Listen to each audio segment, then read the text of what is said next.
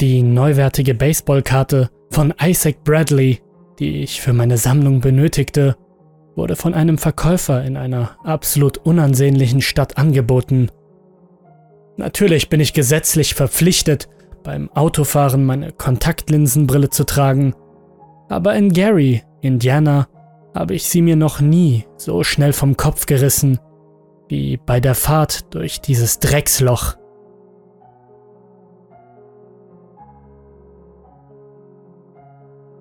Es war eine gespenstische Höllenlandschaft, gefüllt mit verlassenen Häuserruinen und verlorener Hoffnung links, rechts und mittendrin. Ob ich gegen das Gesetz verstieß oder nicht, war mir einfach egal. Meine Augäpfel konnten verdammt nochmal nicht atmen. Mein GPS beendete seine Reise mit einem Ping. Der Schotter knirschte und knackte unter meinen Reifen, als ich gegen halb sechs in die Einfahrt rollte. Das Haus war ziemlich heruntergekommen. Der braune Zaun um das Grundstück herum war abgefault und hinterließ scharfe Pfosten, die auch Vlad, dem Fähler, hätten gehören können. Moosige Finger und Gestrüpp kletterten an den verfallenen Gebäude empor und bedeckten die holzverschachtelten Wände mit Sprenkeln und blassen Grün. Die jahrelange vergebliche Suche nach dem Ende meiner Sammlung hatte mich hierher gebracht. Ich starrte in den Abgrund der offenen Fliegengittertür eines verlassenen Hauses. Gott steh mir bei. Hey Kumpel, ich will die Isaac Bradley-Karte abholen. Ich schloss die Autotür hinter mir, als ich mit zwei Schuhen auf den Kies aufsetzte. Der Verkäufer war ein kränklich blasser und plumper Mann mit zwei eingesunkenen Augen. Aufgedunsenes, schlickes Fleisch hielt sein ausgebeultes Hemd hoch und zerzauste Haare schmierten sein rundes Gesicht ein. Leichen, die aus dem Fluss gezogen wurden, ähneln nicht im geringsten dem Aussehen dieses Widerlings. Ich hätte mich umdrehen und gehen sollen, als er nicht antwortete und mich nur unverwandt im Schatten des Türrahmens anstarrte. Doch meine Sammlung lockte mich weiterzugehen. Isaac Bradley lockte mich. Von eBay! Ich drängte ihn zu mehr Details und hoffte auf eine Antwort auf meine Frage und eine Linderung meiner Nervosität. Dieser Kerl ist genau der Typ, von dem man erwarten würde, dass er Auktionen in einem verlassenen Haus anbietet. Intuition ist eine mächtige Sache. Mit jedem Schritt, den ich mich dem stummen Mann näherte, gab mir mein Unterbewusstsein einen Ruck, als wollte es mir sagen, hey, du riskierst alles für ein Stück Pappe, Mann. Nicht irgendeine Pappe Gehirn, es war die Pappe. Wenn du jemals an einer unglücklichen und unwahrscheinlichen Weggabelung in deinem Leben stehst, an der du das Bedürfnis verspürst, dein Geld für die Sucht zu verheizen, indem du entweder Karten sammelst oder anfängst Crack zu rauchen, dann entscheide dich für Crack. Es ist billiger. Als ich auf ihn zuging, sah ich seine leeren, glänzenden Augen Sie waren gespenstisch in seine Wangenknochen eingesunken und ließen mein Herz rasen, als ich mich ihm für einen Händedruck näherte. Ich war bereits ein paar Meter von ihm entfernt, als er abrupt wieder zu sich kam, seinen Arm ausstreckte und mich mit einem breiten, künstlichen Grinsen begrüßte. Mein Name ist Ernie, die Karte ist drin. Hast du Bargeld dabei? Meine Hand rutschte ihm fast aus dem Griff. Sie war so fettig wie sein Gesicht. Das Lächeln verriet, dass es Ernie ernst war. Die Augen, dass es Jack aus The Shining war. Ja, alles da. Ich tippte auf meine Tasche und hinterließ eine Art weiße, klebrige Farbe von seiner Hand auf meiner Jeans. Wir gingen hinein. Es stank nach Staub, der auf den ungepflegten Möbeln herumlag und die kaputten Dielen knarrten, wie in einem Gebäude, das nie wieder betreten werden sollte. Setz dich, während ich es für dich hole.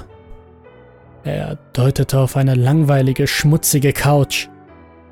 Ich hätte vorher nicht wirklich darüber nachgedacht, aber sein Gesicht war ziemlich deformiert. Der Nasenrücken war fast nicht vorhanden. Die Haut seines Gesichtes traf auf den unmittelbaren Stummel, der zwei Nasenlöcher barg. Er sah offen gesagt aus wie ein grausiges Wildschwein, und wenn er sprach, glich seine Stimme dem seltsamen künstlichen Gewinsel eines Bauern, der versucht, eine Gruppe von Vieh anzulocken. Als ich mich setzte, klappten die Kissen nach hinten und wirbelten jahrelangen Staub in die Luft. Wenn ich noch nicht ganz überzeugt war, dass es sich um eine Crackhöhle handelte, so war es spätestens dann, als es mich in den Arm juckte als eine Kakerlake unter den kaputten Fernsehschrank huschte. Bald knarrten die Dielen über mir. Er suchte mit seinen zwei Fleischbeinen nach Isaac Bradley.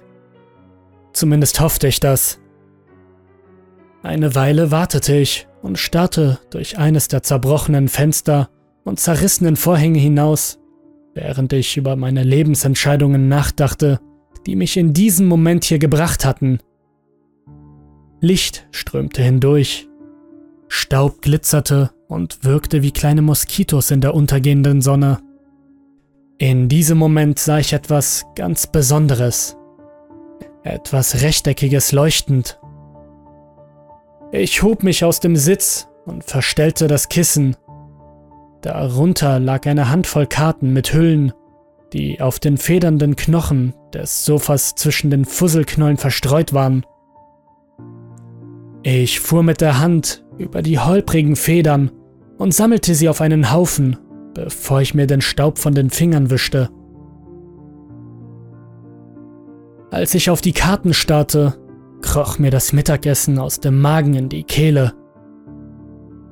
Auf der Karte war ein Polaroid-Porträtbild einer armen, verwesenden Seele, die einen vorstehenden Wangenknochen auf eine steife, verdrehte Faust stützte. Er hatte zwei offene Augen, die noch immer aufschrien. Oben stand Faulpelz. Mein Herz klingelte in meinen Ohren und hämmerte in meinem Kopf. Ich konnte ihn oben nicht mehr hören. Ich schluckte einen sauren Klumpen hinunter, der in meiner Kehle prickelte. Fast brachte ich es nicht über mich, noch mehr anzusehen. Meine Finger mischten die nächsten Karten nach vorne. Das Polaroid in der Mitte der Karte war eine unscharfe, verschwommene Kameraaufnahme, die eine Frau darstellte, die zu einer Tür vor einem Haus sprintete, wobei sie mit einer Hand die klaffenden Messerlöcher in ihrem Rücken umschloss, während sie mit der anderen darum bettelte, ins Haus gelassen zu werden, bevor es zu spät war. Ich schüttelte die Karte, als ich sie las. Oben stand Heimspiel. Ich sprang auf und stolperte beinahe über ein Stück verrottetes Parkett. Einer der Nägel, die sich aus dem Holz lösten, schloss durch meine, schoss durch meine Gummisohle wie ein heißes Eisen in mein Fleisch und verursachte einen stechenden Schmerz in meinem Knöchel. Ich schaffte es bis zur Haustür die Tür ließ sich nicht öffnen.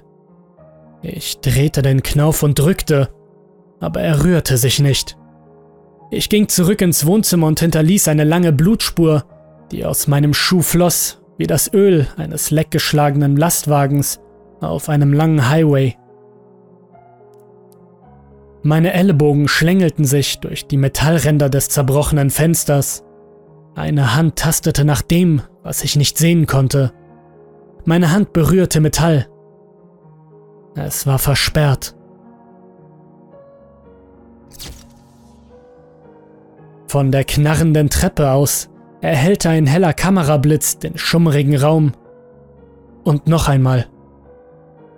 Er war auf dem Weg und ich konnte nirgendwo hinlaufen. Mein Fuß schmerzte, Doch ich umklammerte meine enge Brust, als ich in Richtung Küche humpelte. Weitere Blitze seiner Kamera folgten, während ich mich mit meinem hinkenden Bein im Türrahmen der Küche abstützte. Auf dem Küchentisch Fotos von mir und meiner Frau mit geschlossenen Augen in unserem Bett. Neben seinem rostigen Hammer entdeckte ich eine Karte und das, was darauf unordentlich gekritzelt war. Dornröschen. Mir kam der Gedanke, nach dem Hammer zu greifen, aber da war es schon zu spät. Ich humpelte vorwärts. Ich kehrte in den Flur neben der Treppe zurück, von der ich hergekommen war. Es war schon seltsam, aber in diesem Moment konnte ich nicht anders, als an das Sammlerstück zu denken, das ich abholen wollte. Ich würde mir Isaac Bradley schnappen und wir beide würden hier lebend rauskommen. Ohne Vorwarnung streckte sein Arm seine Hand aus und zog an meinem. Als ich mich umdrehte, sah ich den Hammer in seiner anderen Hand. Als ich mich windete und herumdrehte, um mich zu befreien, löste sich weißes Fleisch von den aufgedunsenen Händen, mit denen er mich gepackt hatte. Genau wie vorhin, als ich seine Hand geschüttelt hatte. Er starrte mich mit leeren weißen Augen auf einen ekelhaften, aufgedunsenen Körper an, der wohl mit abscheulichen, verwesenden Schleim gefüllt war. Ich habe getreten und getreten, bevor ich die Treppe herunterstürzte. Ich erklomm rasch wieder die Treppe und entdeckte Polaroid-Fotos und Pappstücke, die er kurz zuvor noch zusammengenäht hatte. Fotos von meiner dünnen Blutspur auf dem schimmeligen Holzboden. Fotos von meinem Hinterkopf, wie ich mich umdrehe und weghumple. Ich humpelte weiter durch den Flur während die Kamera hinter mir weiter knipste. Spinnweben verfingen sich in meinen Armen, als ich träge ins Schlafzimmer schlürfte. Mein Herz, das in meiner Brust pochte, beruhigte sich schnell, als ich ihn erblickte, und ein Gefühl der Erleichterung breitete sich in mir aus. Da war er, auf einem zerfallenen Nachttisch. Isaac Bradley.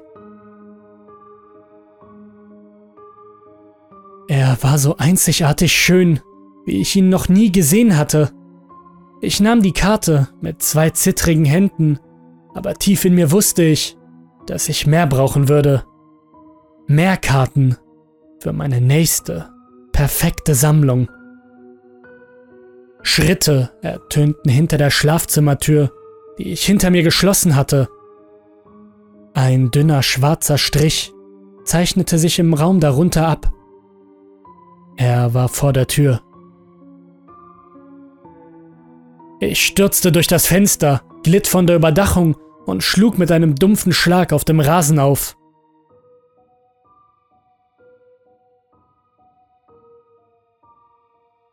Auf dem Weg zum Auto ließ sich Isaac fast fallen, als ich mit meinem Schlüssel herumfummelte.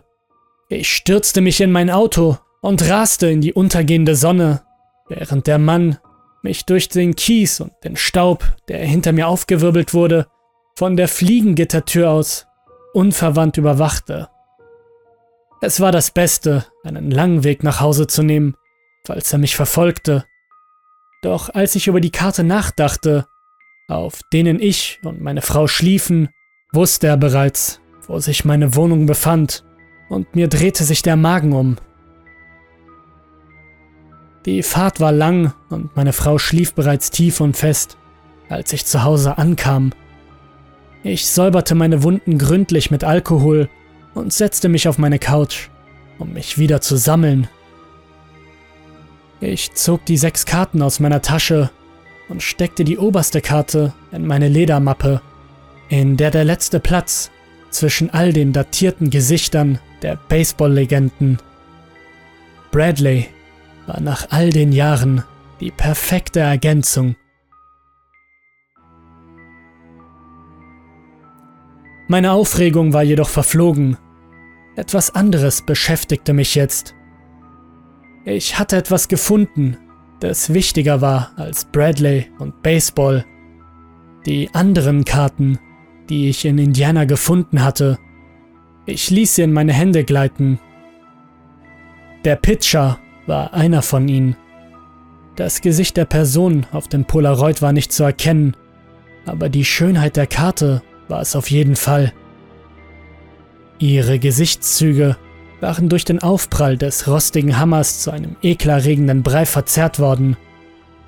Neben ihrem Kopf befand sich eine große Punschschüssel, die mit einem kastanienbraunen Tropfen gefüllt war, der wie in einem Wasserhahn aus ihrer Kopfhaut geflossen war. Rechts vom Polaroid befand sich ein großer Glaskrug, der bis zur Hälfte gefüllt war.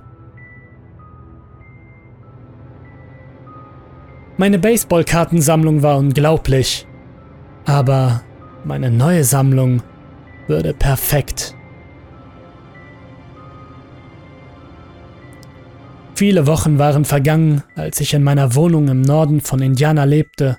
Gelegentlich surfte ich bei eBay nach Karten, doch es gab keine, die so selten und so schön waren wie die Stücke, mit denen Ernie mich gesegnet hatte. Ich liebte meine Frau, aber er hatte ihre schreiende Visage zur seltensten Karte in meiner Sammlung gemacht.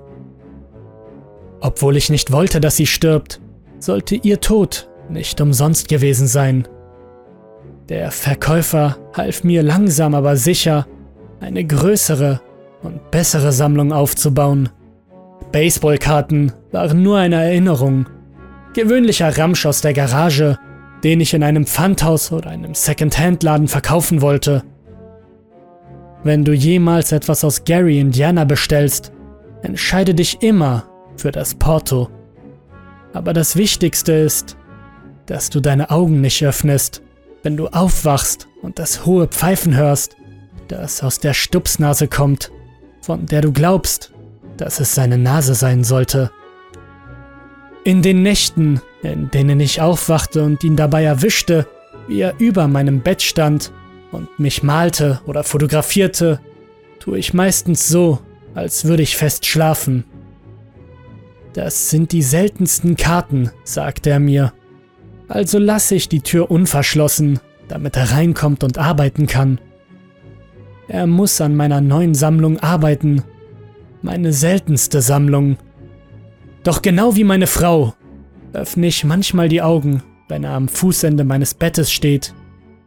Das sind die Momente, in denen er den Hammer bringt. Das sind die Momente, in denen ich schreie